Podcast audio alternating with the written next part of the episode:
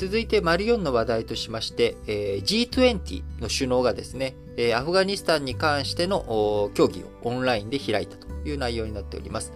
えー、昨日12日にですね、えー、G20 アフガニスタン問題をめぐった臨時首脳会議をオンライン形式で開きました。えー、この会議はですね、えー、今年の G20 の議長国であるイタリアのドラギ首相が、あこう、やろうということで声をかけて、えー、やったということですが、えー、タリバンが8月にアフガニスタンを制圧した後、主要国の首脳や代表が揃って議論するのは今回が今回が初めてということになっております。えー、10月末にはですね、G20 イタリアで、えー、首脳会議開かれますが、それに先立ちて、えー、アフガニスタンについての協議を進めていこうということが昨日行われました。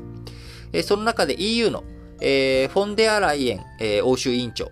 まあえー、EU の、まあ、執行の、えー、行政機関のトップである、えー、フォンデアライエン、えー、欧州委員長は人道支援として10億ユーロ、約1300億円の拠出を表明し、えー、日本もですね、えー、岸田首相が総額2億ドル、約220億円の、えー、人道支援を約束したということになっております。えー、日本の2億ドルの支援については2021年中に実施するということで、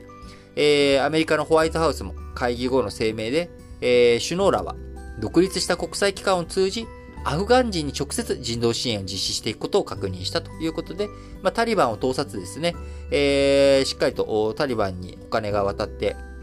結局みんなの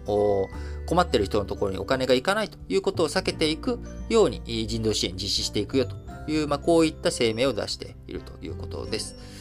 えー、まあね、アフガニスタン問題については、やっぱり、こう人道支援、えー、経済の困窮とかあ、そういった状況の中、各国が支援をしていかなきゃいけないと。えー、で、タリバンについてはまだ、えー、いろんなね、えー、どういうふうにやっていくのかというところ、不透明なところもあるので、タリバン政権についてですね、国際的に承認をしていく、えー、仲間入りをね、認めていくっていうところについてはまだ時期尚早なんだけれども、えー、アフガンをしっかりと支えていく、人道支援をやっていかなければどうにもならんというところについては合意が取れているというところですが、えー、今回のね、えー、アフガンあ首脳会議、アフガンに関する G20 の首脳会議について、えー、日本とか、あまあ、ドラギさんとかね、えー、アメリカのバイデン大統領出席ということですが、あ中国、ロシアについては首脳は参加を見送って、外務大臣とかがですね、代理で参加したと。いうことになっており、え、国際社会全体が一枚岩とはなっていないということがですね、改めて浮き彫りになった状況なのかなと思います。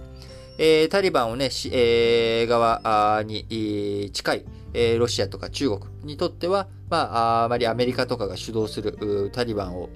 えーまあ、認めていない、まだ認証、勝利していない、えー、ところのですね、えー、動きについては、まあ、少し距離を取りながらというところなんだろうなと思います。え、中国の、今回出席した中国のワン・イー国務委員兼外務大臣は、アフガンへの単独制裁を続ける国はできるだけ早く解除すべきだと語り、え、タリバンに経済制裁を課しているアメリカを暗に批判したということです。えー、なのでね、これもし、あの、習近平さんが出てきて、習近平さんがこういうことを言っちゃうと、えー、これはこれで、ね、アメリカに、えー、中国のトップが、あおい、やめとけよというように言うのと、えー、1枚ね、ランクが下の、まあ、2枚ぐらい、2、3枚ね、ランクが下の人間が言うことでは、やっぱり、えー、こう、角の立ち方が違うということで、まあ、こういったところからも、えー、まあ、中国、アメリカと過度に対立をしたくないという思惑も、まあ、透けて見えるのかなというふうに思います。す、えー、べ、てはですね、やはり G20、この月末、10月末に控えている、えー、本ちゃんの G20 の首脳会議、えこちらでね、えどういう動きがあるのか。まあ、今回のアフガンの協議を踏まえて、え、さらにもう一歩進んだ話も、え、この月末にあるかもしれませんので、しっかりと世界各国国際関係、国際会議についての動き、こちらもね、しっかりと見ていく必要があるなと思います。